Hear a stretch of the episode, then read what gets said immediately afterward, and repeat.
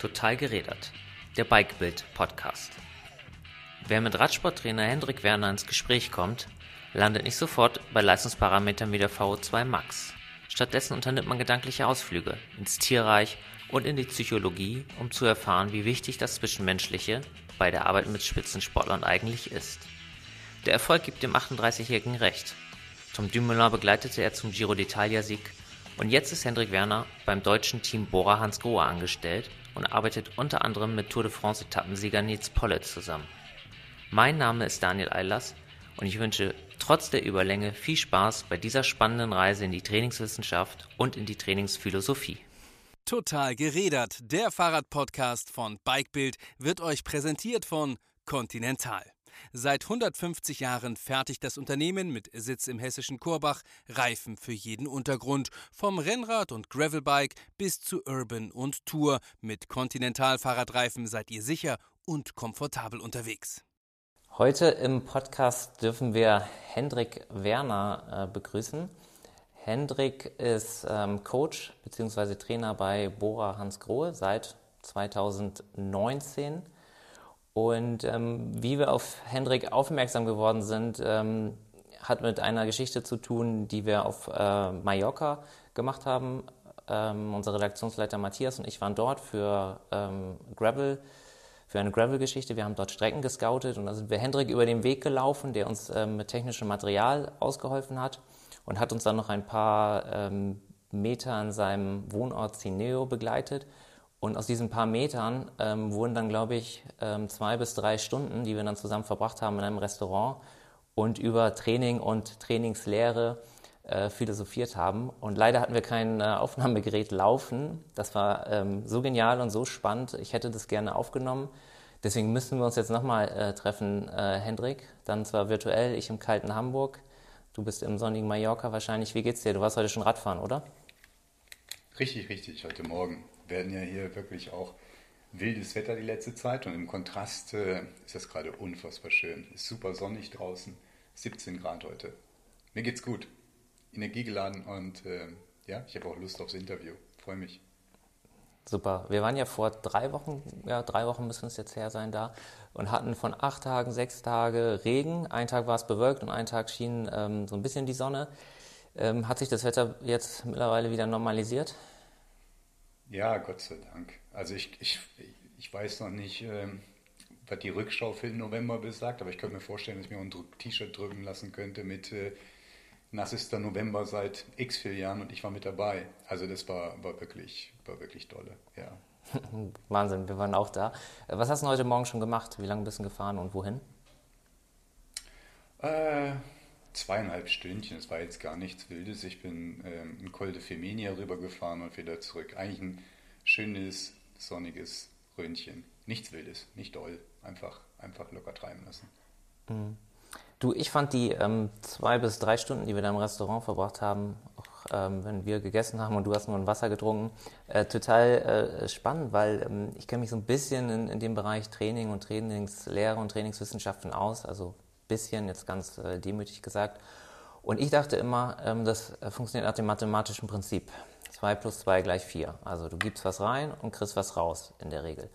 Und ich finde, du hast uns an dem Abend halt eine ganz andere Seite, ähm, sagen wir mal, der, der Trainingslehre oder des Coach-Daseins ähm, ähm, näher gebracht, emotionaler, philosophischer. Darüber werden wir gleich noch reden. Aber sag mal, wie hast du den ähm, Abend eigentlich in Erinnerung? Fandest du es äh, nervig, den Leuten immer wieder äh, zu erzählen, wie quasi deine Trainingsphilosophie ist oder was du über Trainings denkst? Oder erzählst du gerne darüber immer wieder?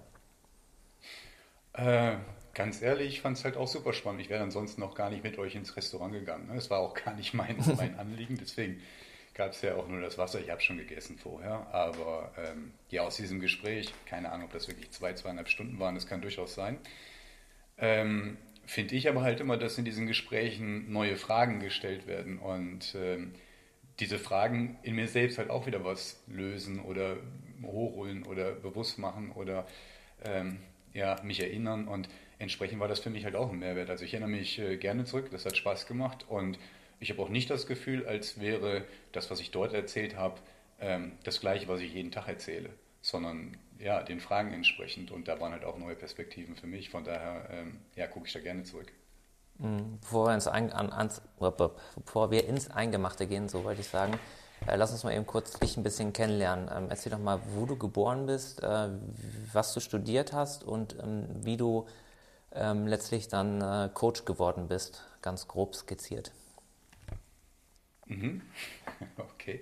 Also geboren bin ich in Meppen, da war ich aber nur drei, vier Jahre. Also so ein paar Erinnerungen, die poppen noch so ein bisschen hoch und ich bin auch neulich einmal hingefahren, um zu gucken, ob ich so ein paar Erinnerungen nochmal so ähm, anstupsen kann und das klappt. Also wenn ich da wirklich, wirklich meine kleinen Wege, die ersten Wege auf dem Fahrrad oder sowas dann mich nochmal zurückerinnere und ich fahre an die Plätze zurück, komischerweise kommen auch Erinnerungen dann zurück, da war ich ganz erstaunt. Aber wie gesagt, Meppen habe ich eigentlich nicht groß mitgekriegt. Bin halt in der Grafschaft äh, Bad Bentheim aufgewachsen und ähm, bin immer zum Studieren nach Paderborn rüber, habe dort Sportwissenschaften studiert. Ähm, als ich das dem Ende neigte, ähm, bin ich nach Köln. Ich habe damals die Eignungstests ein bisschen auf die leichte Schulter genommen und in Köln war ich im Grunde schon beim Einstieg in die Aula überfordert, wenn ich ehrlich bin. Also äh, da wurden Dinge von mir erwartet oder gefragt, die ich äh, ja geschweige denn vorbereitet habe, äh, noch halt auch imstande gewesen wäre zu erfüllen. Und entsprechend bin ich über Umwege halt in Paderborn quasi die vier Jahre. Ich möchte es auch gar nicht missen, die Zeit, es war super, also richtig, richtig cool. Ähm, nach Köln, habe da eine Trainee-Stelle angefangen beim Steps-Institut in Köln, habe da, ich glaube, vier oder fünf Jahre lang gearbeitet, äh, bevor mich dann das Schweizer Team IAM, das war auch eine World Tour-Mannschaft, angefragt hatte und ich die Jahre 2014, 15 und 16 in diesem Team gearbeitet habe. Das Team hat dann entsprechend irgendwann seine Pforten geschlossen und ähm, ich habe mich ehrlich gesagt gar nicht richtig umgeguckt und war erstaunt, dass da doch einige Angebote für mich dann auch reinflatterten und ich habe mich damals entschieden für das Team Sunweb. Dort habe ich dann Ende 2016, meistens ist das so, dass du den Radteams dann quasi zum Start der Saison, die halt meistens im Jahr davor halt anfängt, also im Oktober quasi angefangen, 2016 für, für Sunweb zu arbeiten und 17, 18 und 19 war ich dann dort und 2019 kam halt mein Wechsel dann zum Team Bora Hansgrohe, wo ich ja seither tätig bin. Genau. Mhm. Und wie man sonst zum Coach wird, uff, das ist halt auch eine gute Frage, weil ich muss halt ehrlich sagen, dass ich natürlich schon lange, lange, lange gesteigertes Interesse hatte, sehr, sehr, sehr, sehr viele ähm, Dinge für mich selbst in Frage gestellt hatte, beziehungsweise das, was in der Wissenschaft so erzählt wird, vielleicht ähm, selbst prüfen wollen und auch anders ausprobieren wollen. Also ich würde sagen, dass wenn ich so die junge Version von Henrik angeguckt habe, dann hat er vieles auf den Kopf gestellt und das völlig andersrum getan. Ähm, aber ich glaube, für die Seite des Erlebens und Verstehens und Empfinden hat mir das enorm viel gegeben. Ich würde sagen, das Ganze von früher 180 Grad gedreht könnte ein Erfolgsrezept äh, darstellen. Ähm, ich habe es auf jeden Fall auf eine spielerische Art und Weise gemacht. Ich hatte mir in meiner Zeit bei Steps eigentlich, wenn ich ganz ehrlich bin, nicht vorstellen können, das im Profibereich halt auch zu machen.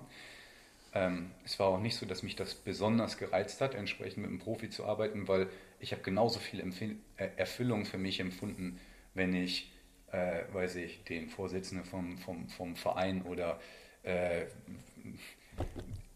whatever äh, Kunden dann halt eben entsprechend bei mir hatte. Und ähm, ja, wie der Zufall das so wollte, würde ich sagen, wurde ich da halt eher reingespült.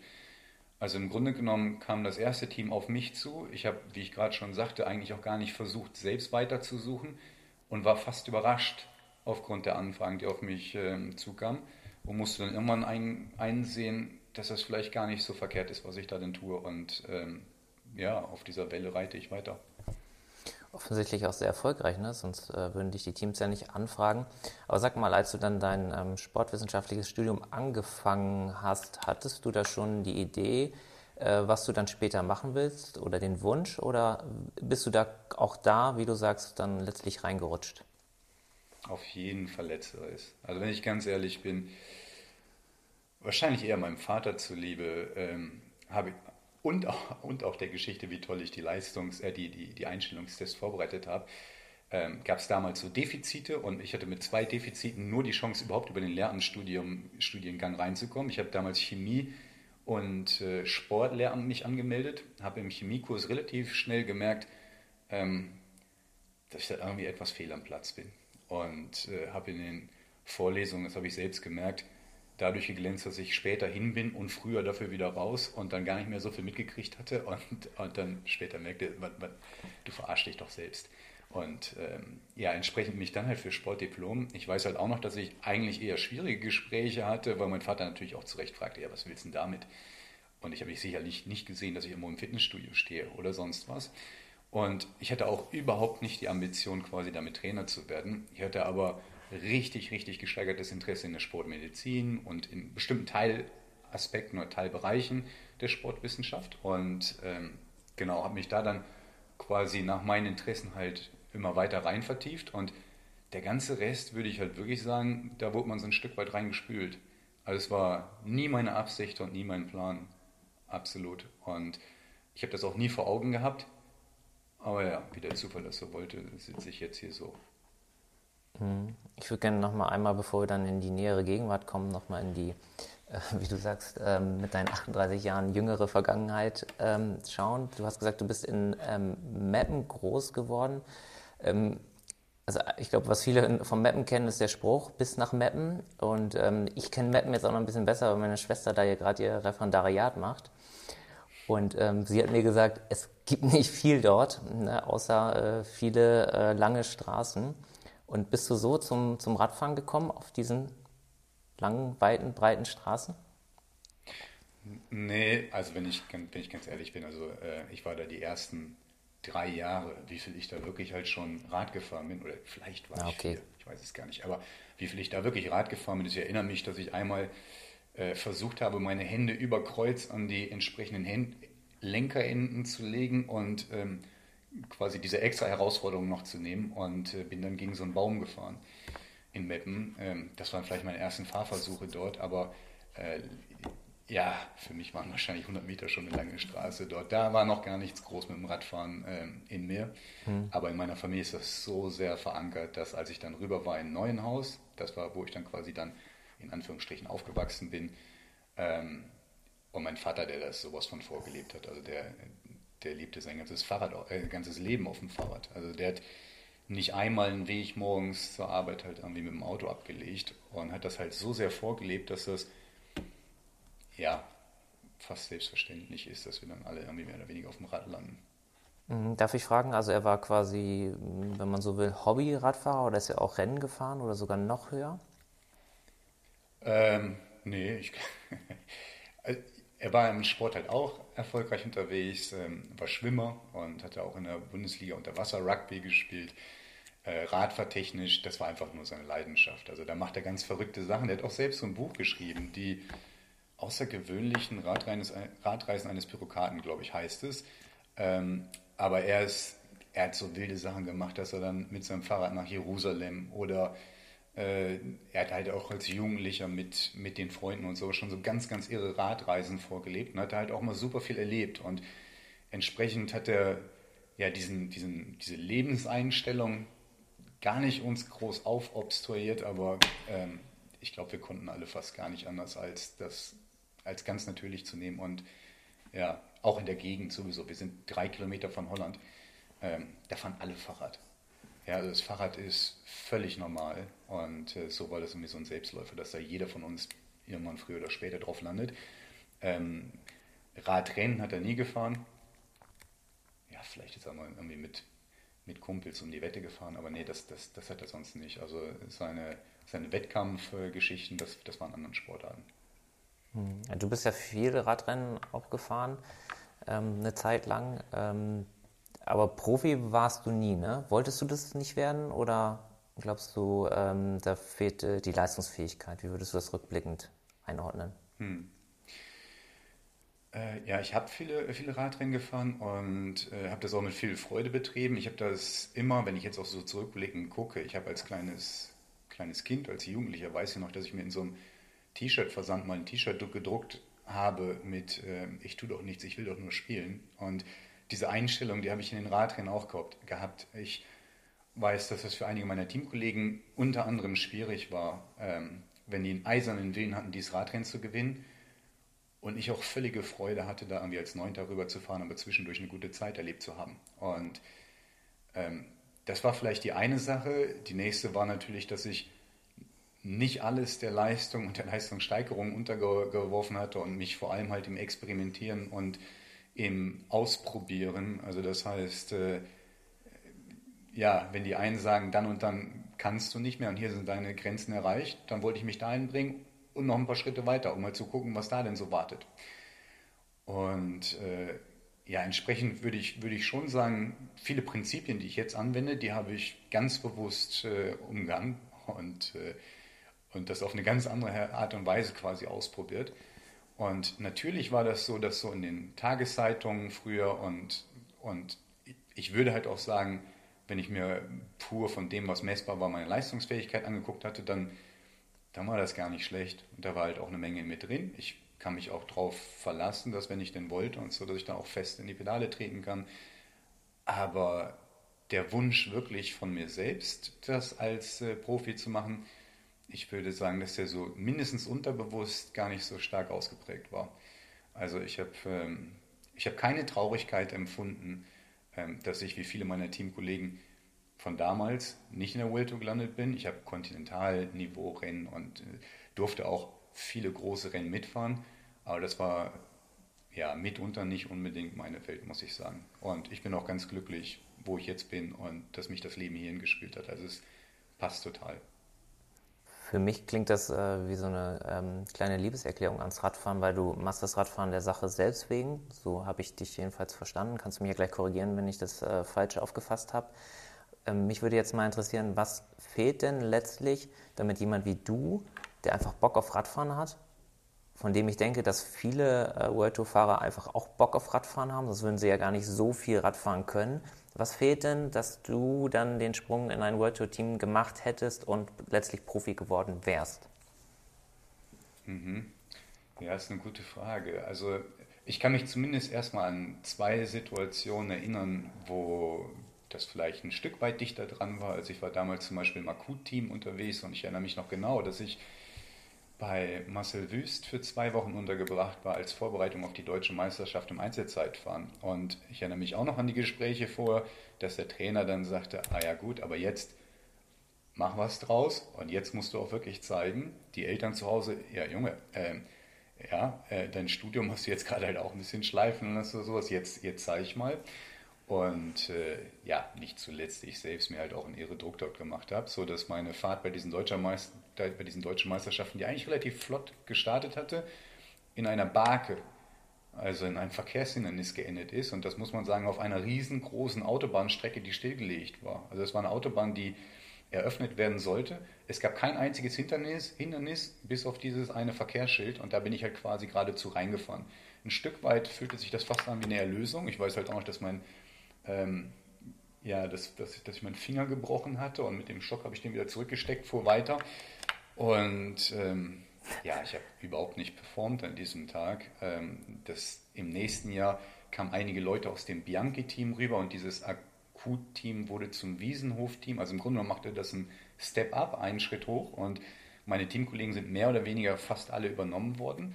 Bei mir ging es damals im anderen Team weiter. Das war zum Beispiel einer dieser Momente.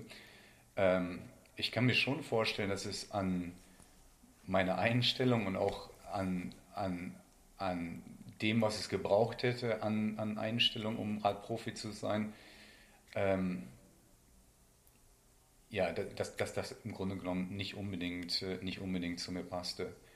Und ich aber überhaupt nicht gebrochen war, halt in meinem Eifer halt auch entsprechend dazu zu lernen, weiter zu wachsen, auf diesem Rad halt äh, mich selbst zu erleben und, und, und über mich selbst halt auch zu lernen auf dem Rad. Das war, das war überhaupt nicht gebrochen, aber diesen Traum, dass ich unbedingt das dort so weitermachen muss, den habe ich nicht gehabt. Und gleichzeitig habe ich auch gespürt, dass, ähm, dass ich nebenher schon für mich selbst halt auch so ein bisschen Kompensationsbereiche äh, brauchte. Also ich habe damals neben dem in Anführungsstrichen Radprofi sein, also ich habe sehr, sehr viel auf dem Rad verbracht, habe da halt extrem viel Zeit verbracht.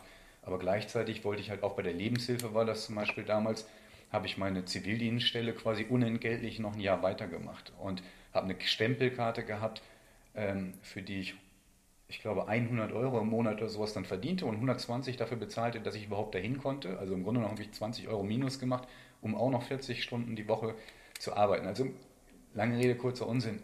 Ich brauchte das halt auf jeden Fall auch und ich wollte nicht nur als Hendrik der Radfahrer ähm, da unterwegs sein und ähm, war eine, eine, super coole Zeit, will ich auch nicht missen. Ich habe da extrem viel gelernt, aber es sollte auf jeden Fall nicht mein Weg sein. Und letztlich, das Radfahren ist dir ja geblieben. Also du hast ja nichts verloren. Oder? Richtig, so gesehen? Richtig. Nein, auf gar keinen Fall. Ich, ich, ich würde auch sagen, ich habe da eine Menge, Menge gelernt und dazu gewonnen. Das Radfahren äh, ja, ist mir geblieben, wird mir halt auch immer bleiben, hoffe ich. Also äh, mhm. für, für mich hat das ja unfassbar viele Funktionen und ich möchte es auf gar keinen, also wirklich auf gar keinen Fall missen. Mhm.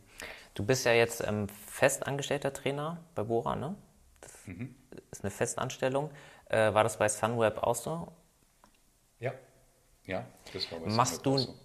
Und dann kriegt man wahrscheinlich in diesen Teams, so stelle ich mir das vor, Athleten zugewiesen oder suchen die Athleten sich ihren Coach aus? Wie läuft sowas, die Zuordnung? Mhm.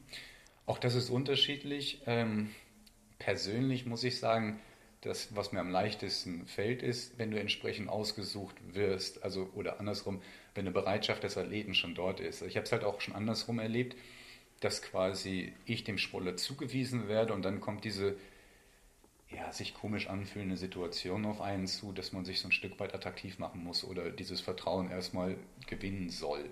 Und ähm, das habe ich eigentlich immer ja, als ziemlich unangenehm empfunden, ist mir aber eigentlich auf eine Art auch immer gut, ja, eigentlich schon gut gelungen, die Jahre. Aber andersrum, wenn dann jemand sagt, oh, das kann ich mir aber gut vorstellen, war das halt viel, viel angenehmer. Und im Bohrer-Team ist das jetzt halt schon so klar, als ich jetzt erstmal reinkam und ich hatte quasi einen alten Kollegen, der das Team verlassen hatte, quasi ersetzt, habe ich erstmal die Sporte übernommen und da hatte ich dann quasi die gleiche Situation. Ähm, man musste sich das Vertrauen erstmal wieder erarbeiten aber ich hätte gedacht, wenn ich einfach so bin, wie ich, wie ich bin und was mir die letzten Jahre halt auch so als Erfahrung gegeben haben, habe ich volles Vertrauen, dass sich dieses ähm, Vertrauen halt auch entwickelt. Und im Jahr darauf sind halt aus diesen, ich glaube, ich hatte vier oder fünf Fahrer nur im ersten Jahr, sind dann halt neun Fahrer geworden und die sind es jetzt halt weiterhin. Und ähm, ja, und ich bin jetzt halt auch ganz glücklich, dass wenn man sich so ein Stück weit gezeigt hat, dann ergeben sich die Schritte halt auch so von selbst und in der Gruppe, in der Trainergruppe, die wir haben, ist das halt wirklich so ein gutes Miteinander, dass wir halt auch wirklich besprechen können, welche Persönlichkeiten vielleicht gut miteinander zusammenpassen, beziehungsweise für die entsprechenden Entwicklungsschritte für den möglichen Sportler, welche Konstellationen vielleicht ähm, sinnvoll erscheinen. Und ähm, ja, so ist das jetzt eine ganz, ganz angenehme Zusammenarbeit. Mhm. Nur für die Zuhörer mal ähm, ein paar Namen, wen du schon mal trainiert hast ähm, oder wen du aktuell trainierst.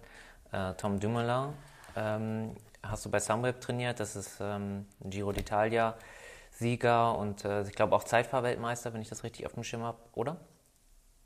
Ja, genau. Im Jahr 2017, das war wirklich wild. Da hatten wir vier Saisonhöhepunkte, außer das eine Rennen bei Tirreno, wo er dann Vierter wurde, aber den ganzen Rest hat er alles gewonnen. Das war ein ziemlich wildes Jahr auf jeden Fall. Und äh, ja, Tom ist auf jeden Fall einer von denen, was, weißt du, das Ding ist halt, das ist nicht nur der, oder nicht nur, es ist gar nicht der Erfolg, der das so reizvoll macht, ähm, aber vielmehr, was du halt auf diesem Wege zusammen halt auch erfährst und lernst. Und da ist Tom jemand, der extrem achtsam ist und wirklich viel mitbekommt, was in ihm wie wirkt und das halt auch toll teilen kann. Ähm, dass da entsprechend auch sehr, sehr viel für mich auf diesem Weg halt bleibt und äh, ich für mich mit rausnehmen konnte. Und deswegen ist das auf jeden Fall eine Trainer-Athlet-Beziehung, auf die ich auf die ich dir sehr, sehr gern zurückgucke. Ja. Ganz ungeachtet mhm. der Erfolge, die da auch gewesen sind. Aber das ist nicht das, äh, wofür du es letztendlich tust, zumindest in meinem Fall. Genau.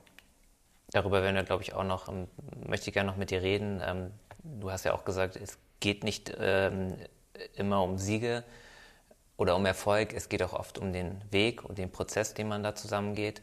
Ähm, aber nur noch mal eben, um, um die Tourer mitzunehmen, wen trainierst du bei Bora aktuell? Hm. Ah, jetzt kommt wieder die Gefahr, dass ich dann wieder irgendwelche Leute vergesse. Ich hoffe, das kriege ich gut hin. Es sind neun. Ähm, aus Deutschland Nils Polit, äh, aus Holland äh, Wilko Keldermann, äh, Jai Hindley, Australier, Shane Arschbold, Neuseeländer, Felix Großschaden aus Österreich, Ide Schelling aus, äh, aus den Niederlanden, ähm, ja, Wilko hatte ich ja schon genannt, Jordi Meus aus äh, Belgien, Frederik Wandal aus Dänemark. Bin ich schon bei neun? Oh, ich, ich habe jetzt nicht mitgezählt, muss ich sagen. Ja, scheiße, weil jedes Mal vergesse ich immer so einen, dann ärgere ich mich darüber danach so. Aber genau, das, das, das sind einige Namen. Ich würde sagen, die, die reichen wir nach, aber so viel Zeit, ähm, alle aufzuzählen, ja. ähm, muss auf jeden Fall ähm, sein.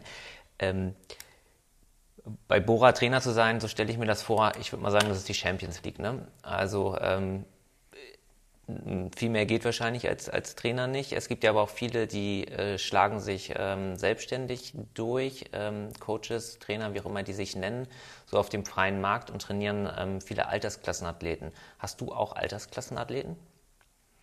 So nennt man das im Triathlon. Mhm. Wahrscheinlich würde man jeder Männer, aber im Radsport sagen, in die Richtung soll es gehen, Hobbyathleten. Mhm. Also nicht falsch verstehen. Und was heißt mit der Champions League? Also ich habe so wie ich vorhin schon mal sagte, es machte für mich keinen Unterschied, ob du halt entsprechend den Profi hattest und so habe ich das bei Steps jedenfalls empfunden. Ähm, ich bin dort auch hin mit dem Gedanken, wow, und jetzt hast du hier den und den Fahrer und den Toursieger und den Vuelta-Sieger und so weiter auf dem Ergometer.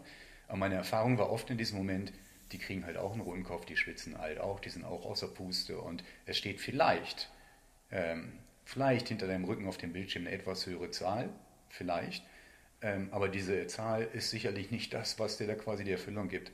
Und äh, was sich da jetzt halt auch besonders reizt, diesen, diesen Job zu machen. Und die Gespräche, die du später machst, sind eigentlich auch genau das gleiche in Grün. Und viel, viel mehr reizen mich halt immer die Persönlichkeiten oder der Mensch dahinter. Und ja, entsprechend jetzt einfach zu sagen, ich konzentriere mich nur auf die und würde keinen Alterssportathleten äh, ähm, mit dazu nehmen. Das ist auf jeden Fall nicht das Kriterium. Ich habe aber für mich die Erfahrung gemacht, dass ich all meine Energie und Aufmerksamkeit entsprechend auch gerne in dieses Projekt reingeben möchte und ich super, super wertschätze, dass wir so viele unterschiedliche Perspektiven im Team haben, die alle zusammen mit diesem Fahrer arbeiten und ich die halt auch für meine Arbeit nutzen kann. Und meine Erfahrung war, wenn ich jetzt quasi einen Sportler habe, wo ich nur aus der einen Quelle, also nur von dem Sportler höre, mir das ein Stück weit schwieriger fällt und wenn weniger Kommunikation da ist, ich auch noch mehr Probleme bekomme, diesen Trainingsplan zu schreiben. Also ich habe die Idee, je mehr, wenn ich dich trainieren würde, je mehr wir beiden in Kontakt sind, je mehr Kommunikation dort läuft, desto einfacher fällt mir das.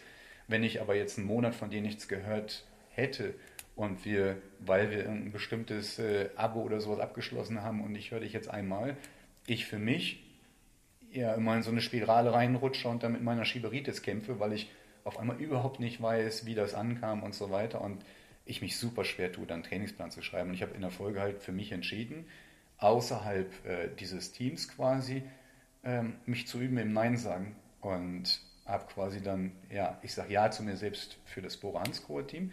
Und ich habe nebenher halt noch einen Sportler, der halt auch im Paracycling-Bereich unterwegs ist, der ähm, ja, ist mir auch sehr, sehr, sehr ins Herz gewachsen. Und auch jemand, der was für mich super interessant ist, bei all den Sachen, die du halt messen kannst und so, und ich ja entsprechend immer an das Bewusstsein und auch an, was du entsprechend fühlst, appellieren möchte, aber bei ihm zum Beispiel, dass er die unteren Extremitäten in dem Sinne zwar ansteuern kann, aber gar nicht so sehr das Feedback bekommt und er deswegen hochinteressant ist, weil wir eben diese ganzen Messinstrumente dann brauchen. Wenn ich jetzt frage, wie hat sich das angefühlt im Bein? Ja, äh, ja, und deswegen ist diese Alternative hochinteressant. Dann habe ich noch eine ähm, Radsportlerin nebenher und so, das ist eigentlich quasi alles, was ich, was ich an Sportlern betreue. Und äh, ja, dabei denke ich, wird es erstmal bleiben, aber ich möchte auf keinen Fall sagen, ähm, und das soll, müssen nur Profis sein oder so. Auf gar keinen Fall. Äh, ich hatte viele von den Trainer-Athlet-Beziehungen mit, ob das jetzt Altersklassensportler sind oder was auch immer, die mich genauso oder noch mehr ähm, ja, bewegt, begleitet, gefreut, äh, erfüllt haben, ähm, die überhaupt gar nicht aus dem Profibereich sind. Also das, das, das würde ich, genau, das würde ich auf jeden Fall nochmal doppelt unterstreichen. Jetzt, jetzt frage ich mich gerade, oder das habe ich mich schon immer gefragt, wie sieht denn so ein Alltag ähm, bei jemandem wie dir aus? Also bei, das ist ja, gut, ähm, streich das, was ich gesagt habe. Wie sieht dein Alltag aus? Wie gehst du mit Athleten um? Wenn ich das so höre, denke ich, du kommunizierst ähm, ähm, wahrscheinlich den halben Tag äh, mit deinen Athleten ähm, und dann schreibst du nochmal Trainingspläne und irgendwann gibt es dann nochmal eine Diagnostik, ähm, einmal im Quartal oder so. Kann man sich das so ähnlich vorstellen oder wie sieht so ein in Anführungszeichen Arbeitsalltag dann bei dir aus? der sich natürlich mhm. wahrscheinlich nicht wie Arbeit anfühlt. Nee, genau. Ich glaube, das letzte ist schon mal ganz gut. Ähm, ja, also ich, ich, es empfindet sich, empfind, oder fühlt sich echt wirklich nicht an ähm, wie Arbeit, weil das halt Dinge wären, die ich ungeachtet des Vertrages genauso natürlich gerne machen wollen würde. Und, und ähm, ja, die Neugier und entsprechend auch ja, meine Bereitschaft und mein, mein, mein Wille, mich entsprechend halt auch weiterentwickeln zu wollen und lernen zu wollen aus der Arbeit mit den Sportlern über mich selbst, aber auch aus der Arbeit mit den Sportlern übers Leben und über die, ähm, der treibt mich halt so sehr an, dass ich dafür halt jeden Tag aufstehen mag. Das auf jeden Fall. Und, und das halt irgendwie in so eine Art Struktur zu pressen, fällt mir jetzt halt super schwierig, weil das wirklich von Tag zu Tag unterschiedlich sein kann. Also es sind Tage dabei, ich bin fürs Team, ähm, ich glaube im letzten Jahr waren es irgendwie 90 oder 100 Tage, wo du dann halt auch mit denen unterwegs bist, beim Trainingslager oder bei Radrennen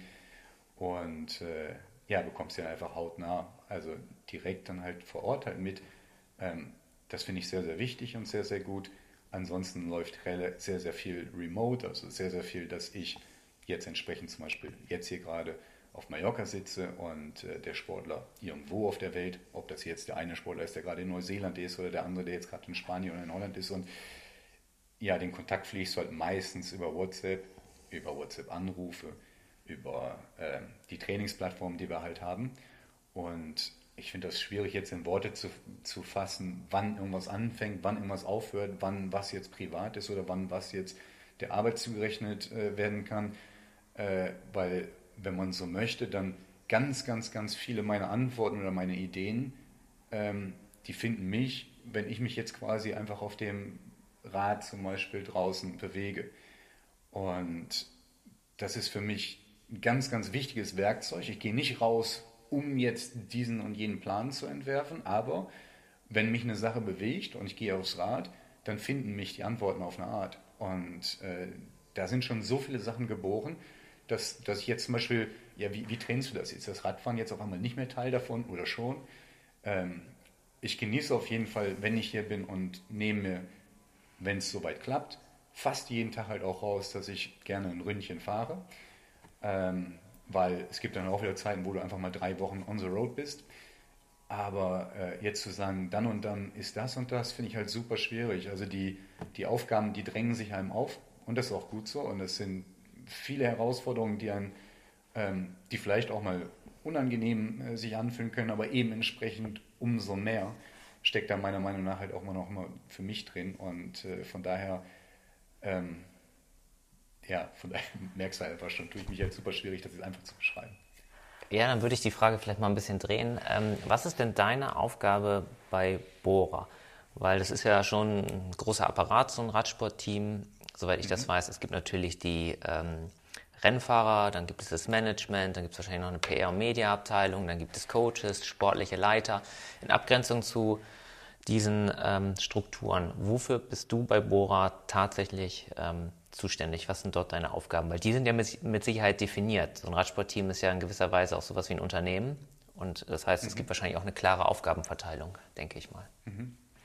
Ja, man muss sich vorstellen, dass dann zentral natürlich erstmal halt auch der Fahrer steht, ähm, der seine Reise und entsprechend dann die Zahl der Radsaisons bei Bora ähm, ja, mit dem Trainer zur Seite auf jeden Fall gestaltet. Der Trainer, würde ich sagen, ist halt das Verbindungsstück, der relativ viel im Austausch steht, aber keinesfalls irgendwie wichtiger oder weniger wichtig. Also er ist, er ist sehr, sehr viel im Austausch mit dem Sportler und hat ein kleines bisschen auch einen Überblick, welche ganzen energiefordernden Ressourcen oder, oder ähm, ja, Aufgaben und Anfragen den, an den Sportler die ganze Zeit äh, ranreichen. Also das, das, sind ja auch so vielen Bereichen, weißt du, du hast dann ähm, aus dem Bereich Bike-Fitting und mit den Mechanikern, du hast die Ärzte, du hast äh, die PR-Leute, du hast äh, Nutritionist, du hast fürs Krafttraining entsprechende Leute. Und es sind aus, aus all diesen Bereichen halt Leute, die entsprechend mit dir zusammenarbeiten. Aber würde jeder,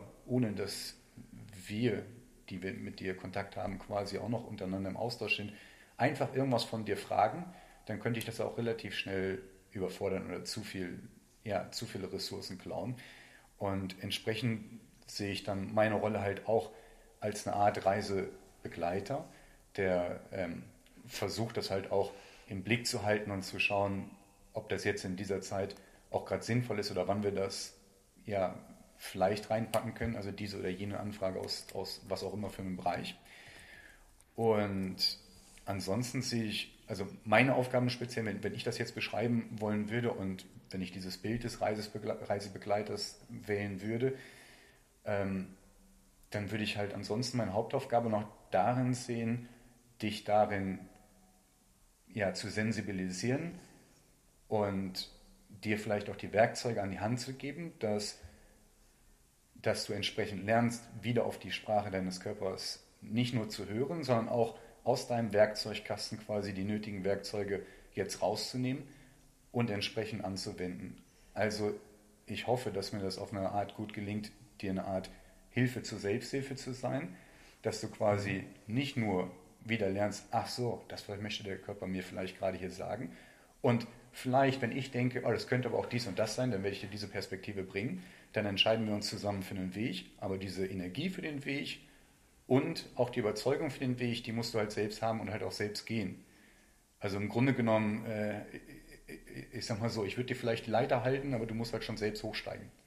Ja, und, und genau, und auf eine Art hoffe ich, und auch wenn das manchmal fast schwierig wirkt, aber dass ich dich auf der Art halt auch auf eine Art, in eine Art Unabhängigkeit äh, begleiten kann, dass ich da entsprechend auch gar nicht so wichtig bin und werde, ja, sondern dass ich diese Wege aus meiner Erfahrung heraus aufzeigen kann und dich dazu ermutigen kann, diesen oder jenen Weg vielleicht zu gehen, aber die Überzeugung, die Energie, die Motivation und entsprechend wirklich das Bewegen, das machst du selbst.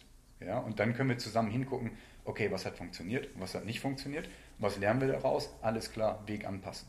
So, und das ist eigentlich im Grunde genommen der Weg, den wir dann zusammen beschreiben. Und da ist eine Menge drin für dich durch die Arbeit, denke ich. Genauso wie auch eine Menge drin ist für mich durch die Arbeit, über mich selbst und äh, ja, und entsprechend über all das, was wir dann zusammen gelernt haben. Wenn ich dir so zu, zuhöre, dann stellt sich mir jetzt gerade äh, spontan die Frage, ähm, wie, also ähm, Training, äh, oder na, sagen wir mal, das Coaching ist eine Trainer-Athleten-Beziehung, sage ich jetzt mal. Und das heißt, da sind zwei zwischenmenschliche Wesen, äh, sind zwei menschliche Wesen, die eine zwischenmenschliche Beziehung führen. So, wie kann es denn gelingen, dass du als Individuum mit anderen Individuen harmonierst, weil letztlich du bleibst ja die gleiche Persönlichkeit mit deinen mhm. Stärken und Schwächen und Einstellungen und Erfahrungen etc. Aber das Gegenüber wechselt ja. Jetzt hast du mhm. neun Athleten zum Beispiel bei Bora, hast du gesagt. Jeder ist ja auf seine Art und Weise ähm, unterschiedlich, aber muss ja mit dir matchen. Ähm, wie schaffst du das? Also muss man als Coach dann so schizophren sein oder wie, wie kann das funktionieren?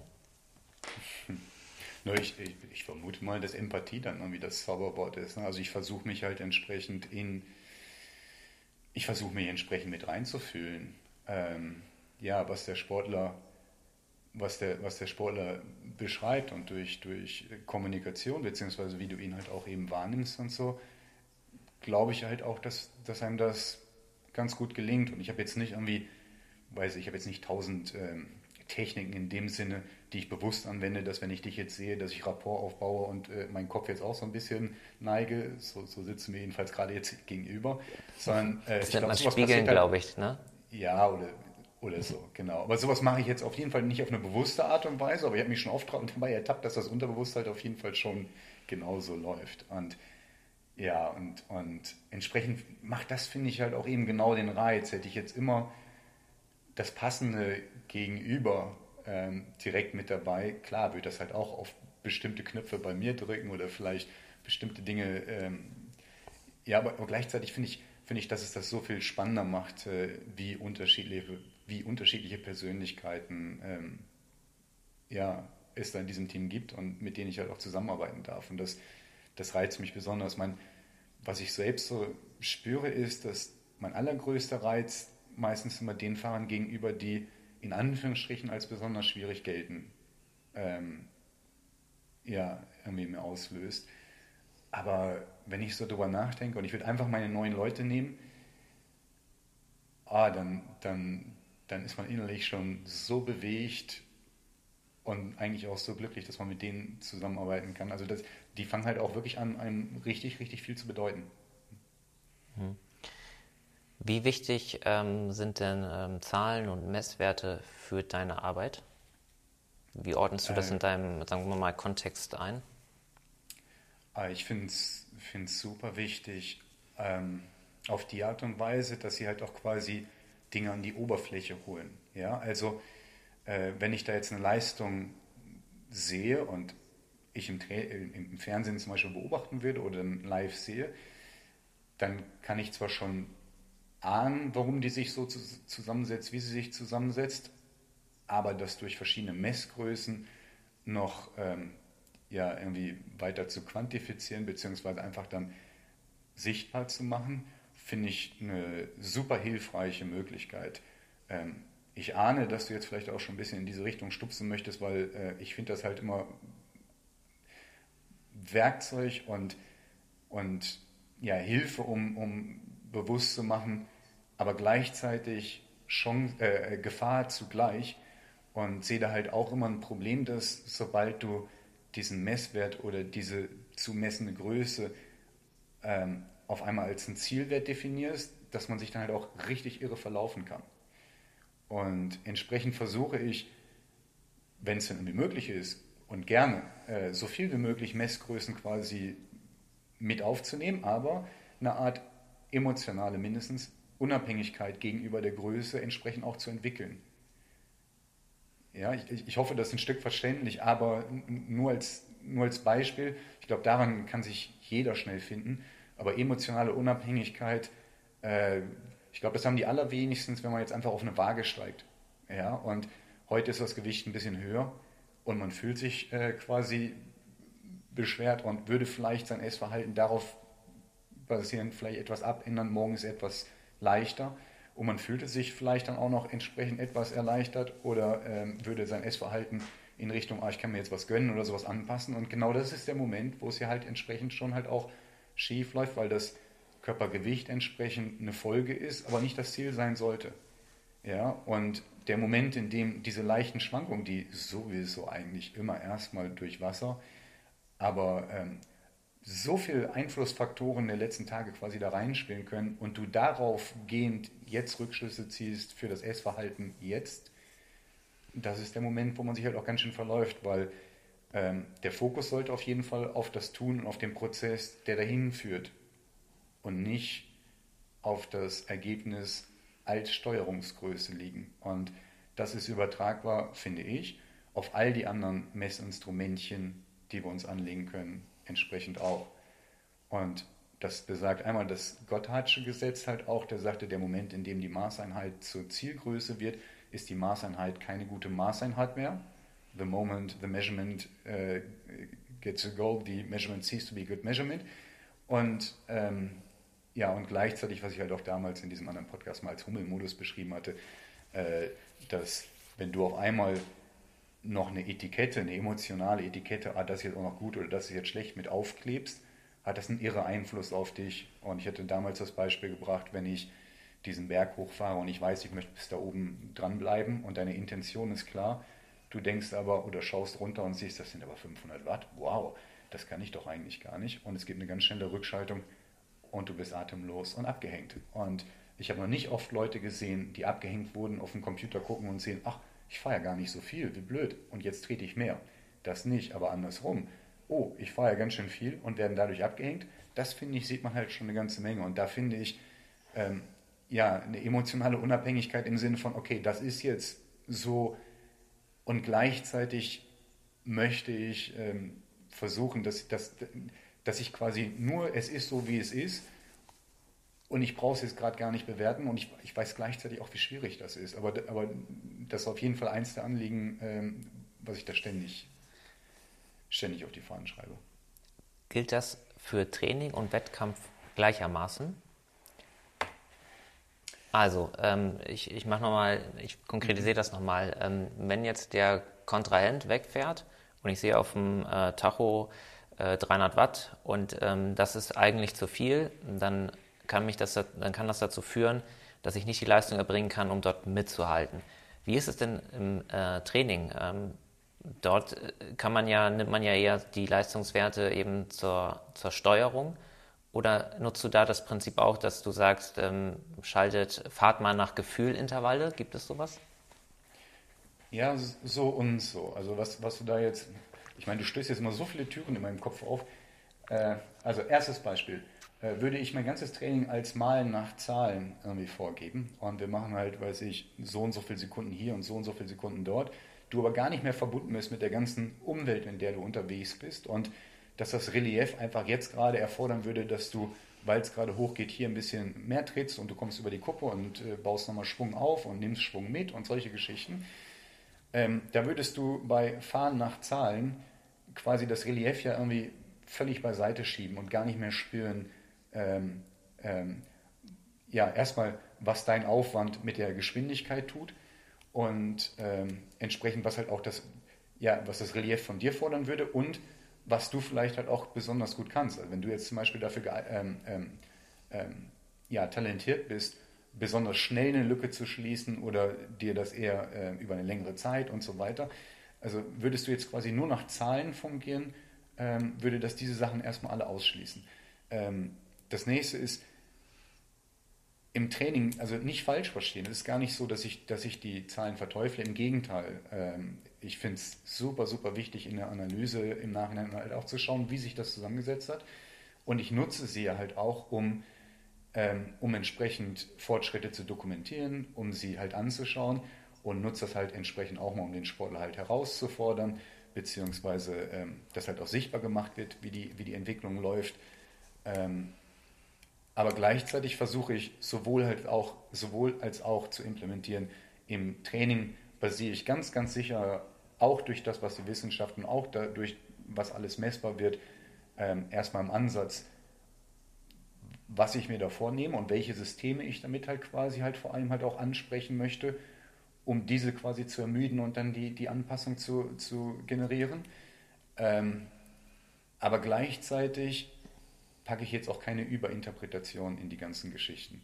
Ja, weil ich bin mir völlig bewusst, dass die Leistungsabgabe am einen Tag auch kontextabhängig ist und am nächsten Tag halt auch wieder anders aussehen kann. Ähm, also das, dass ich sage jetzt einfach mal eine, eine Schwelle oder eine Zahl, die ich quasi gar nicht beschreiben kann im Sinne von, das ist, wer du bist, Daniel, 300. Und die 300 hast du hoch und die hast du runter und die hast du morgen und die hast du auch gestern und die hast du auch, wenn du Pommes vorher gegessen hast oder auch, sondern das ist, das ist, das ist wirklich, wirklich kontextabhängig. Und ähm, ich nutze es auf jeden Fall, um zu tracken und um mal auch zu gucken, wo wir uns hin entwickeln und halt entsprechend auch die Idee zu machen für das Training. In der Umsetzung verteile ich aber keine Cookies dafür, dass man besonders gut die Zahlen getroffen hat, wenn das so Sinn ergibt. Ja? Hm, schwierig, schwierig. Ähm, jetzt hast du bei mir okay. gerade mehr Fragezeichen als Ausrufungszeichen hinterlassen. Scheiße, liegt aber auch daran, weil ja, liegt aber auch daran, weil der äh, Redakteur dazu neigt, äh, Dinge zu extrahieren auf eine einfache Formel und was ich jetzt mitnehme, ist, es gibt keine einfachen Formeln. Es ist immer situativ und, äh, also, und abhängig von der Person und dann der Renn- oder Trainingssituation. Ja. Stimmt also, das? Äh, Nein? Ja, also äh, vielleicht um das eben abzukürzen, hattest du ganz am Anfang auch einmal eingeworfen. Ich glaube nicht daran, dass eine bestimmte Einflussgröße ähm, immer eine entsprechende Leistungs-, äh, Einflusshöhe ähm, zur Folge hat. Und dass der Kontext irre viel Einfluss hat auf die Einflussgröße und die entsprechende Einflusshöhe. Und gleichzeitig gibt es aber natürlich, und dafür ist die Sportwissenschaft ja eben halt auch da, diese ganzen Muster, die, ähm, ja, die entsprechend dann auch zu den entsprechenden Anpassungen so ge, ähm, geführt haben. Und natürlich nutze ich diese, diese Muster und die Erfahrung, die ich entsprechend mit den, mit den Anwendungen gemacht habe, halt auch für mich. Also als Beispiel 40-20 Training, ja, mit einer kurzen 20 Sekunden Pause. Da nutzt du die lohnende Pause, damit deine äh, Sauerstoffaufnahme entsprechend noch gar nicht so sehr absinkt und gleichzeitig gibt dir diese kurze Pause den Boost dafür, dass du danach die Sauerstoffaufnahme immer noch und relativ lange auf diesem hohen Level halten kannst. Und ja, es wirkt halt einfach, aber ob das jetzt ein anderen Tag 38, 22 sind oder das Relief, das, äh, Ja, es geht um die, es geht um das Prinzip mit der kurzen Pause, entsprechend um die Leistung, ähm, die halt auch die Sauerstoffaufnahme dort, dort in diese Bereiche bringt und um die Zeit zu erhöhen, in der wir an dieser maximalen Sauerstoffaufnahme unterwegs sind.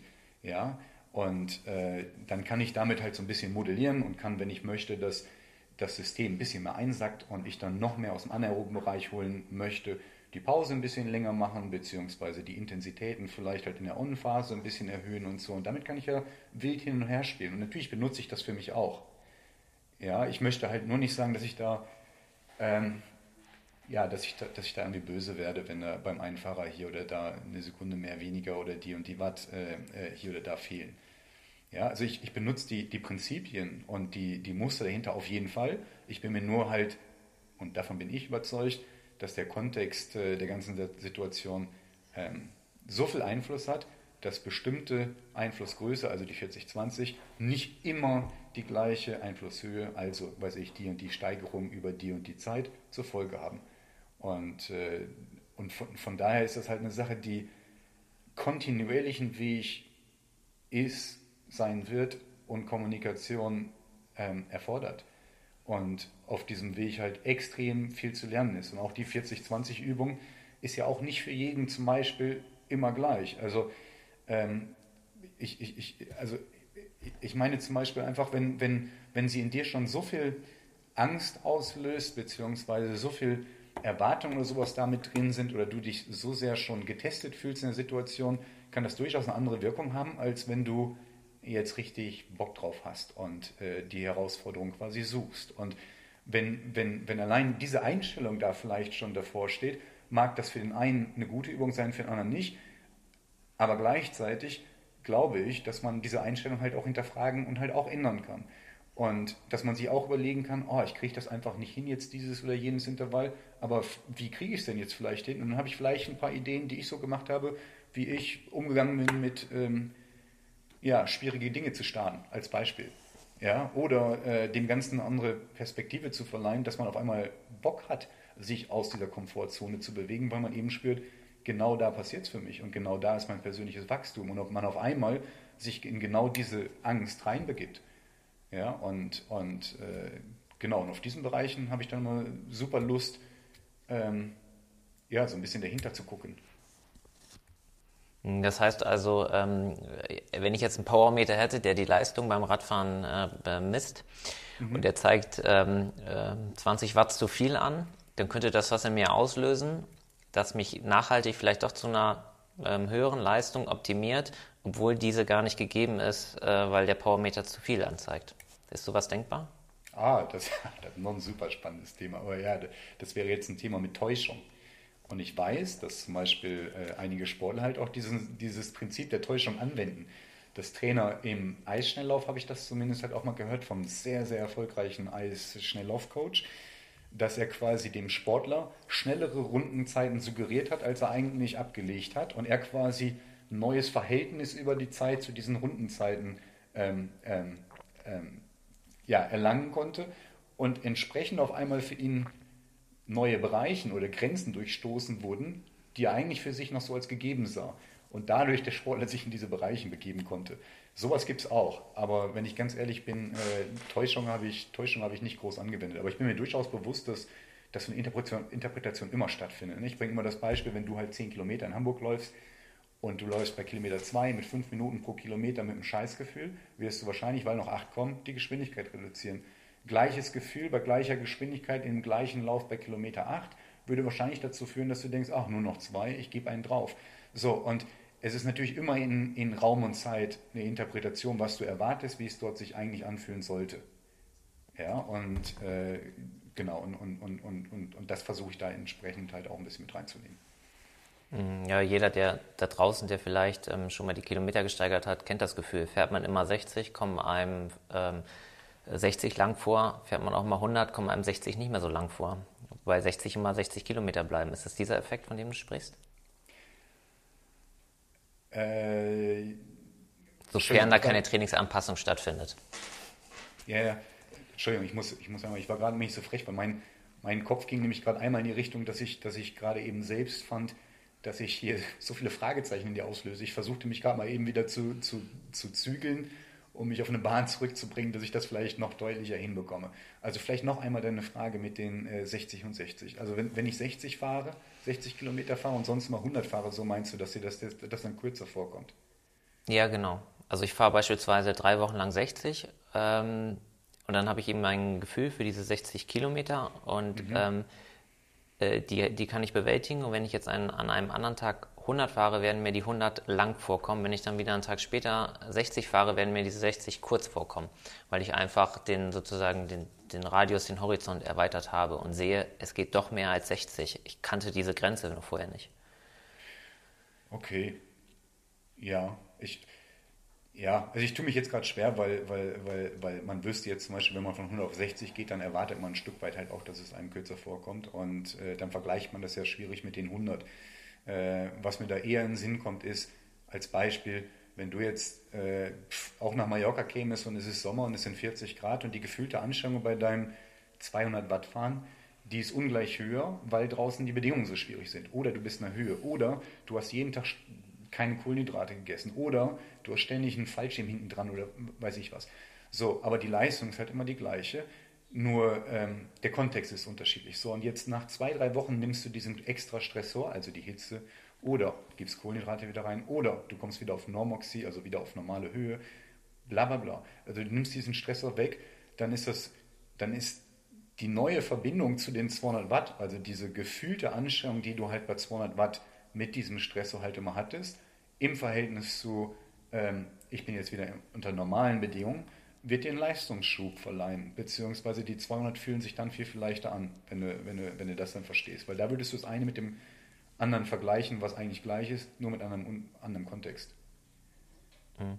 Ja? Ähm, noch, ja, ja. Ähm, Nochmal zu den Fragezeichen zurück. Ich glaube, ähm, an den Fragezeichen bist nicht du schuld, sondern ich, weil ich ja eingangs auch erwähnte. Und deswegen macht mir das so viel Freude, mit dir zu reden, ähm, dass ich immer dachte, Training oder äh, Sport funktioniert ähm, sagen wir nach physikalischen Prinzipien. Also ähm, beim Radfahren, man ermittelt eine Schwelle, kriegt dann gewisse Trainingsprogramme, fährt die ab und kann dann idealerweise diese Schwelle verändern. So dachte ich, funktioniert das und damit wird man ein, ein besserer Athlet. Und jetzt hast du mir, glaube ich, äh, ziemlich deutlich gemacht, ja, das ist eine Facette ähm, von dem, was ich hier tue, aber das geht mhm. noch viel, viel weiter. Und ähm, andere Dinge spielen genauso eine wichtige Rolle. Und andere Dinge können wieder Einfluss auf die Zahlen nehmen, die ich dann quasi auf dem Tacho erbringe. Also nur weil ich halt einmal eine Schwelle von 330 Watt hatte, heißt das nicht, dass ich die immer reproduzieren kann, sondern dass es immer im Kontext gesehen werden muss. Wie, wie habe ich geschlafen? Hat sich meine Freundin von mir getrennt? Regnet es draußen? Whatever. Habe ich das richtig? Kann ich das ja, mitnehmen? Das auf jeden Fall. Ich, ich, ich tue mich halt nur mal schwierig, weil das wirkt jetzt so, als würde ich ähm, all deine Einstellungen gerade madig reden oder so viele extra so viele extra Facetten mit reinbringen, dass es halt komplizierter wird, als es dann eigentlich ist. Also ich wollte nur sagen, dass wenn ich mir das immer so vorstelle, für mich, hatte ich vorhin auf dem T-Shirt erzählt, mit dem äh, ist es ein großes Spiel, wäre das Spiel kalkulierbar und berechenbar und ich wüsste, wenn ich das und das reingebe, dann erreiche ich das und das und damit gewinne ich, dann wäre in dem Augenblick das Spiel für mich langweilig, auch auf eine Art. Ja, weil im Grunde genommen müsste ich halt eigentlich ja nur noch das und das und dann kommt das und das raus. Also diese Unverfügbarkeit und Unsicherheit ist ja das, was eben auch den Reiz ausmacht. Das, das kommt auf jeden Fall schon mal mit rein. Und dann nochmal, all diese Muster und all die Erfahrungen, die du für dich, und das ist schon individuell, nicht jedes Training schlägt bei jedem gleich an, aber die du auf diesem Weg machst und das, was du entsprechend auch über dich lernst, das ist ein Entwicklungsprozess und das ist eine Sache, die die, ähm, ja, die dir, die dir dann halt auch zu Hilfe wird quasi in diesem Prozess. Also ich sage immer, dass ähm, der Weg zu dem Erfolg wäre dann quasi erstmal weiß ganz genau, wo du jetzt hin möchtest. Also keine Ahnung, das und das das Ziel. Jetzt tu es. Dann guck, was geklappt hat und was nicht geklappt hat und dann pass an. Aber all diese Schritte immer wieder durchzugehen und da quasi auch Bewusstsein reinzubringen und zu gucken, okay, was hat jetzt hier geklappt, was hat nicht geklappt, okay, was können wir hier mit rausnehmen, was lernen wir hier über uns, wie wollen wir das nächste Mal angehen, okay, Weg anpassen und weiter. Und dann werden die ganzen Ziele, die wir uns auf den Weg gesteckt haben, die werden eine logische Folge ja, dieses, äh, dieses Sehens. genau. Mhm. Got it. Ähm, ich würde gerne ähm, gleich noch mal einmal kurz mit dir das Thema Doping anreißen. Ähm, die, ich habe jetzt auch zuletzt bei der, im Kontext der Tour de France gelesen, immer wieder in den Massenmedien, solche Leistungen können ja gar nicht erbracht werden. Dazu würde mich mal deine Meinung interessieren. Aber ähm, bevor wir da ähm, reingehen, einmal kurz Tempo rausnehmen und ein kleines Stichwortspiel würde ich gerne mit dir machen. Ich gebe dir einen Begriff okay. und du äh, sagst mir dann, was dir äh, in deinem Kontext äh, dazu als erstes, äh, was dir als erstes einfällt, was dir sofort in, in den Sinn kommt äh, dazu. Der erste Begriff wäre Ziele. Ziele? Ähm, okay, kommt mir auf jeden Fall in den Sinn, äh, brauche ich auf jeden Fall und setzen mich in Gang. Aber sind halt auch nur Zwischenziele und ähm, ja, kleine Meilensteine auf dem Weg. Also ich werde nie im Leben, ähm, ich sage irgendwo ankommen, beziehungsweise das Spiel des Lebens gewonnen haben oder gewinnen können. Disziplin? Absolut notwendig. Also Selbstdisziplin, ähm, denke ich, ist, ist eine ganz, ganz wichtige Sache. Mir kommt als erstes direkt das Marshmallow-Experiment nochmal wieder mit rein, wo die Kinder halt quasi gebeten wurden, äh, zu warten auf, eine, äh, auf einen zweiten Marshmallow, also eine Belohnung. Und entsprechend später die ganzen Harvard-Studenten äh, und so, ähm, ja, in der Rückschau diejenigen waren, die halt quasi auch diese Disziplin schon an den Tag bringen konnten und Disziplin halt eine, eine richtig wichtige Sache ist. Ja. Ähm, ich glaube, Disziplin ist halt auch eine Sache, dass natürlich können Versuchungen überall auf dem Weg sein, es können so viele Geräusche oder Ablenkungen auf diesem Weg sein, aber quasi ähm, sich seiner Sache bewusst zu sein und ähm, ja, zielstrebig entsprechend auch die nötige Disziplin an den Tag zu legen, ist eine Tugend, die, die sehr, sehr, sehr, sehr wichtig ist, um, um entsprechend später auch erfolgreich zu sein. Zweifel? Ähm, ja, ich denke, es ist, ist ein Wegbegleiter äh, und gleichzeitig auch ein Antrieb zugleich. Also ähm, die fehlende Gewissheit, dass ich es schaffen kann, ist halt auch, ja, auch irre, irre energiespendend. Und ich glaube, dass, also für mich ist Zweifel manchmal auch positiv konjunktiert im Sinne von, je mehr ich lernte über, über das Trainersein zum Beispiel, desto mehr bekam ich Zweifel, dass ich es jetzt wirklich verstanden hatte, weil ich merkte, Mann, da sind so viele Türen, die man noch aufmachen kann. Und gleichzeitig war dann entsprechend das Bewusstsein beziehungsweise dieser, dieser Zweifel an mir auch ein Antrieb, um weiterzugucken, beziehungsweise sogar fast eine Gewissheit, wow, du, äh, du hast schon so viele Türen aufgestoßen, sind so viel mehr, ähm, dass das zugleich ein Antrieb für mich ist. Zwei noch, Wissenschaft? immer Irrtum, neuester Stand. Ähm, ja, ich, ich finde einerseits, dass, dass äh, Dinge zu wissen ähm, und wenn man, wenn man sich dann noch anguckt, wie, keine Ahnung, Kohlenhydrate dann irgendwann mal super hip sind, dann wieder super out, äh, ungesättigte Fettsäuren immer ein großer Feind, dann wieder halt super gut, ähm, finde ich, dass es eine Art Illusion ist, dass ich gerne, ja, dass ich gerne mich ausdrücke aus einer äh, Position von Erfahrung, die ich gemacht habe, aber gleichzeitig ich das einen unfassbar wichtigen, ähm, unfassbar wichtige Quelle ist, um über die Muster und ja, über, über Funktionsweisen bzw. über neue Richtungen und Perspektiven in der Sportwissenschaft zum Beispiel äh, mir Gedanken zu machen. Von daher, ähm, ja, absolut, äh, absolut eine Quelle, aber gleichzeitig nie eine Erklärung und damit habe ich es jetzt komplett verstanden. Und das letzte Wort ist Erfolg.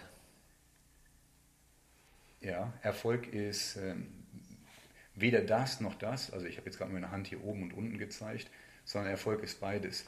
Ähm, also äh, Sieg und Niederlage sind immer gleichgültig und äh, Erfolg heißt also nicht nur da oben, sondern es heißt auch entsprechend das hier da unten. Und das ist, was folgt, entsprechend aus deiner entsprechenden, äh, ja, verursachten ähm, Haltung. Also es ist also das, was ich heute den Tag lebe, lege, hat entsprechenden Erfolg in der Zukunft ähm, zur Folge. Und äh, genau, nochmal, egal ob oben oder unten, es ist quasi, es ist quasi nur Teil des Weges. Und ich denke halt auch immer, dass ich aus all den Erfahrungen, die ich mache, entweder ich gewinne das Rennen und habe hab, ähm, ja, eine Bestätigung für viele meiner Entscheidungen, dass sie richtig getroffen wurden, oder ich bekomme eine neue Lernerfahrung. Also ich, ich, verliere das Rennen zum Beispiel und darf bei einigen Entscheidungen, die ich getroffen habe, nochmal hingucken. Aber im Grunde genommen bin ich dadurch halt immer Gewinner meines Spiels, weil entweder lerne ich oder ich bekomme Bestätigung. Und äh, ja, entsprechend ist, ähm, ist Erfolg das, was folgt, wenn ich da meiner Bestimmung folge. Also Erfolg ist das, was man daraus macht, könnte man auch sagen, oder?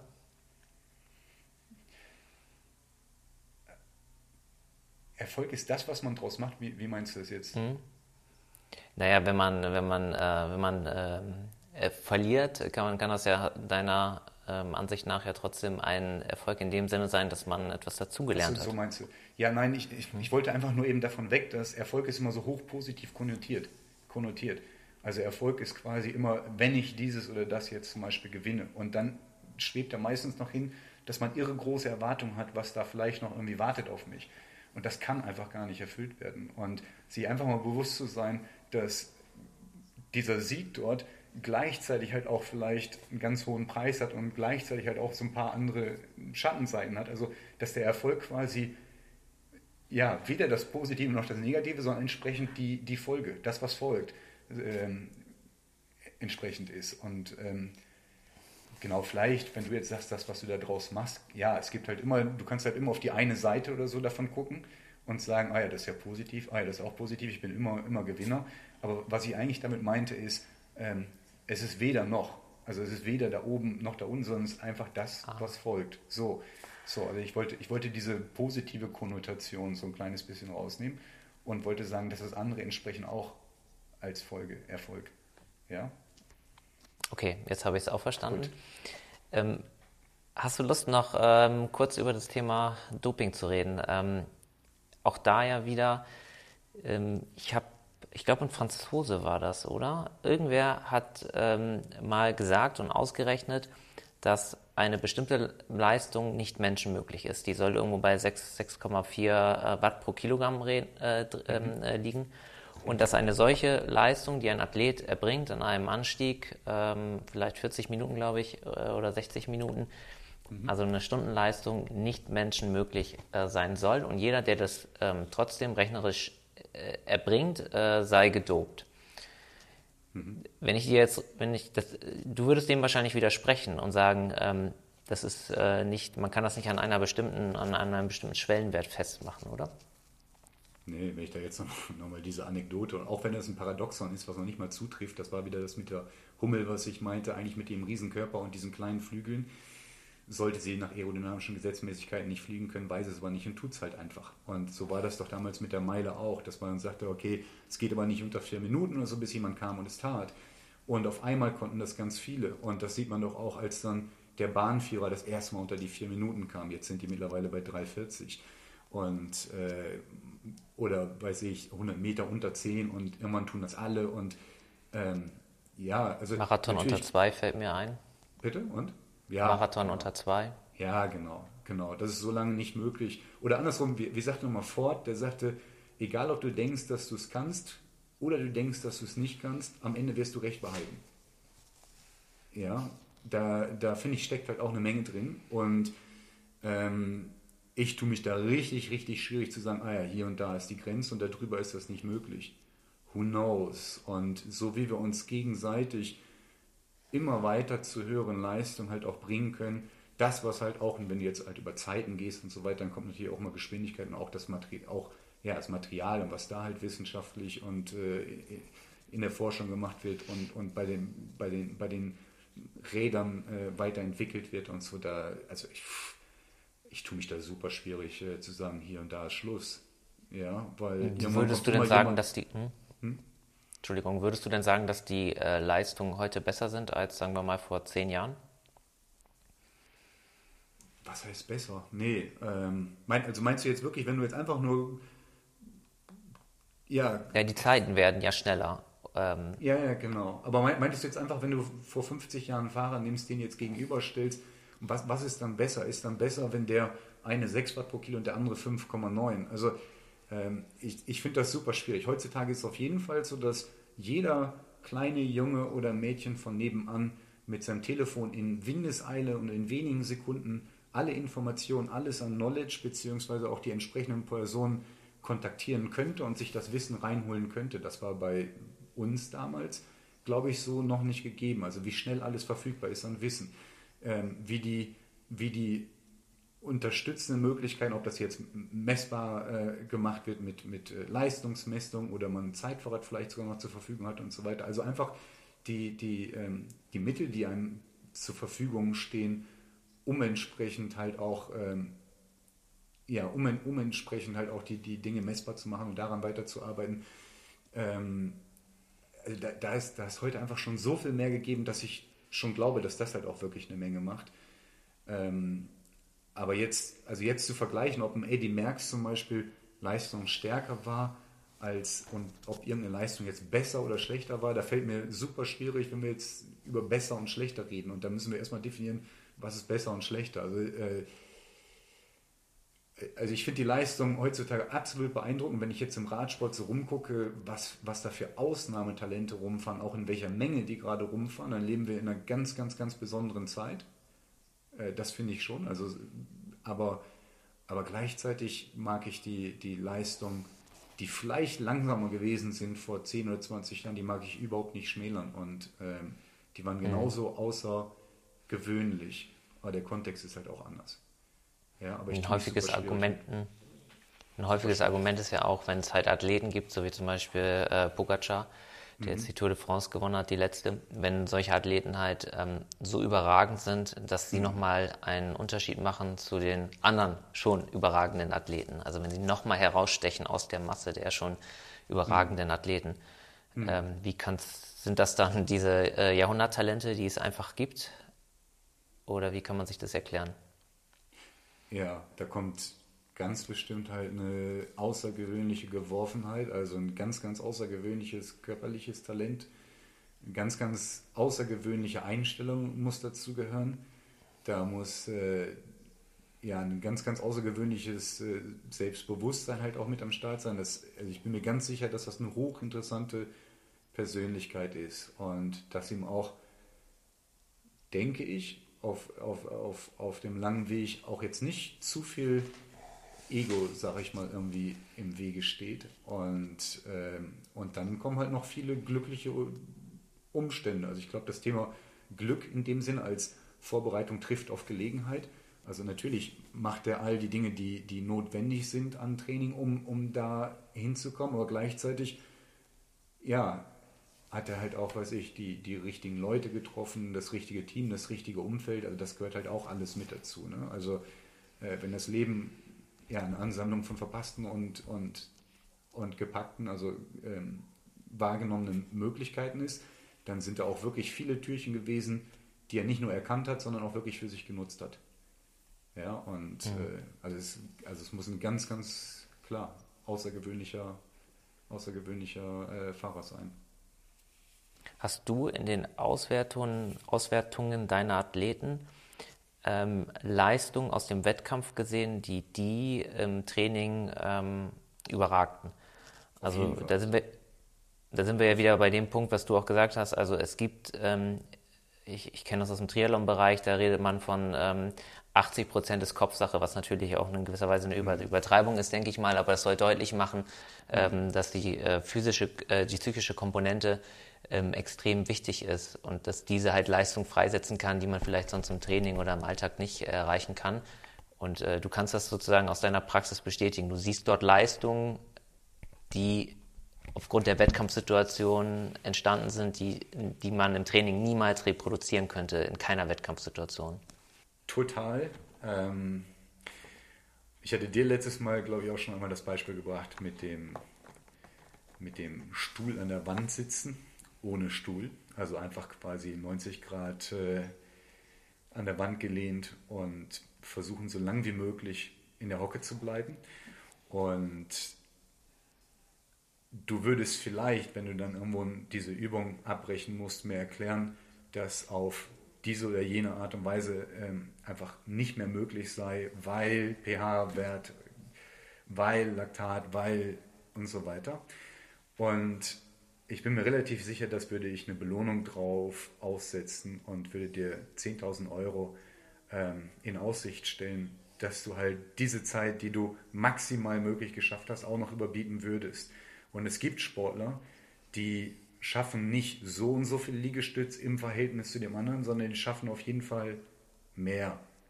Und die werden dich nicht, weil die so und so viel Watt zur Verfügung haben, niederringen, sondern weil sie es tun. Und die werden an dir vorbeifahren, weil sie vorbeifahren. Also wenn, wenn, wenn du zum Beispiel auch so Sprintdateien übereinander legst und siehst dann, dass jemand einen Peak hat und dann quasi einsackt und dann quasi sich noch irgendwie halten kann, irgendwie halten kann und auf einmal kommt nochmal so eine Spitze. Man fragt sich, woher kommt das? Hat der vorher nicht alles, hat der nicht vorher alles eingesetzt? Und du guckst dir diesen Sprint dann quasi in der Wiederholung an und siehst, dass der andere gekommen ist und auf die Höhe gekommen ist und man auf einmal spürte, oh, der andere lässt jetzt halt auch wieder nach und komischerweise setzen sich auf einmal wieder Energien frei. So, und ich glaube, ähm, da kommt die immer wiederkehrende Frage, woher kommt Ermüdung? Ist sie zentral oder ist sie peripher? Ja, ähm, wann ist, wie sehr möchte, möchte ich das wirklich ähm, ja, absolut zu stellen? Und äh, ich habe schon echt wirklich auch einige Files gesehen, wo ich all meine tollen Formeln, die ich mir vielleicht irgendwo zusammengelesen und zusammengebaut habe, über diese File rübergeben würde. Und die könnten noch nicht erklären, dass, ähm, ja, dass er noch schneller gefahren ist. Und da können Emotionen zum Beispiel einfach eine Rolle spielen. Und ja, ich glaube, jeder hat sich das schon mal irgendwo, irgendwo erlebt, wenn er verfolgt wurde vom Hund oder frisch verliebt war oder sonst was, dass man sich manchmal fragt, wo kommt diese Leistung jetzt gerade her? Und äh, da ist vieles ähm, herleitbar beziehungsweise abzubilden und man meint, dass man es irgendwie verstehen kann. Aber der Moment, wo man denkt, dass es alles vom Haupte her äh, so einordne, einordbar und äh, verstehbar ist, da kommt jemand und zeigt es dir anders und fährt halt einfach schneller. Und äh, ja, von daher gibt es das definitiv. Äh, da sind wir schon bei meiner letzten Frage. Glaubst du, dass jeder ein Weltklasse-Sportler werden könnte? Oder gibt es sowas wie ein, ein Gen oder keine Ahnung, ähm, eine Erziehung, die nur dazu führen kann, dass es Menschen gibt, die einfach herausragende Leistung bringen, die anderen, also sportliche herausragende Leistung bringen, die andere nicht bringen können? Ja, ich, ich glaube auf jeden Fall, dass es da eine Geworfenheit gibt und äh, dass das definitiv mit reinspielt. Ja, du kannst nicht aus äh, jedem Ackergaul dann Rennfett machen, aber es muss halt auch gar nicht. Also dann lieber ein hochzufriedener Ackergaul als ein totunglückliches Rennpferd, denke ich.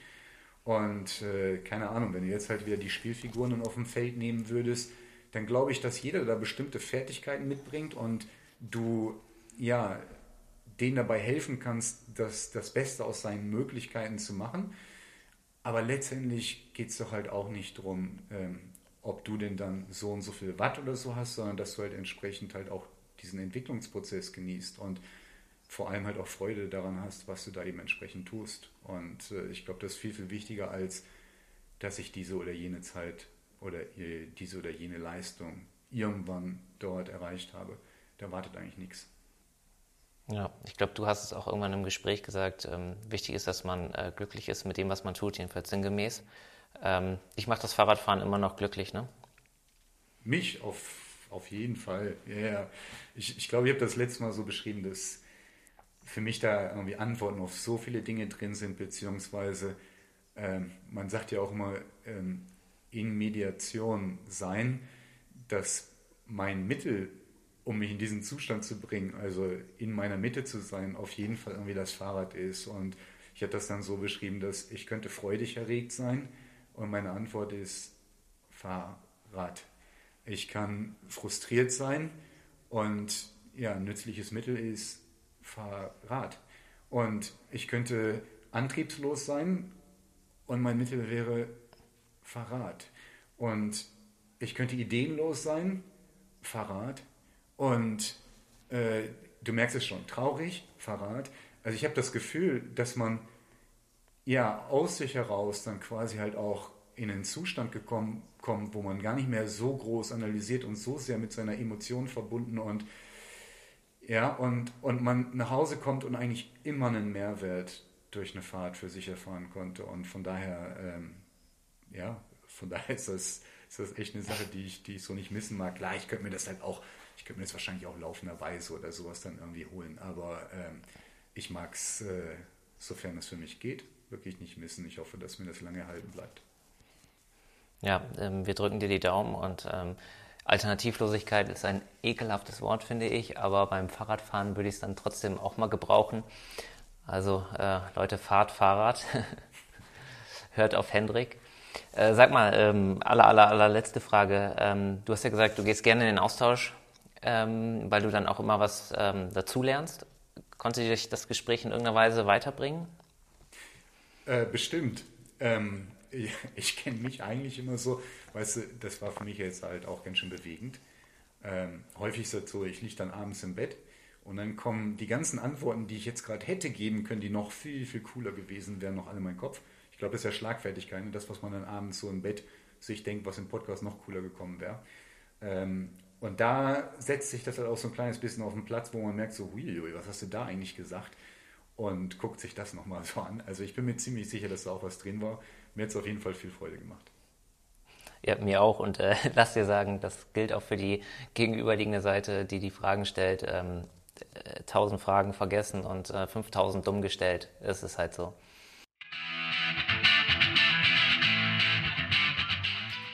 Das war das Gespräch mit Radsporttrainer Hendrik Werner.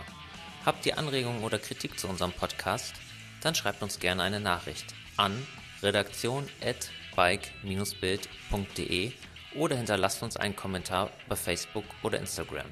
Wir hoffen, es hat euch Spaß gemacht und sagen bis zum nächsten Mal und viel Spaß beim Radfahren. Das war der Bikebild Podcast Total gerädert, präsentiert von Continental. Habt ihr noch Fragen zur richtigen Reifenwahl? Das Team von Continental berät euch unter conti-fahrradreifen.de. Schaut einfach mal vorbei.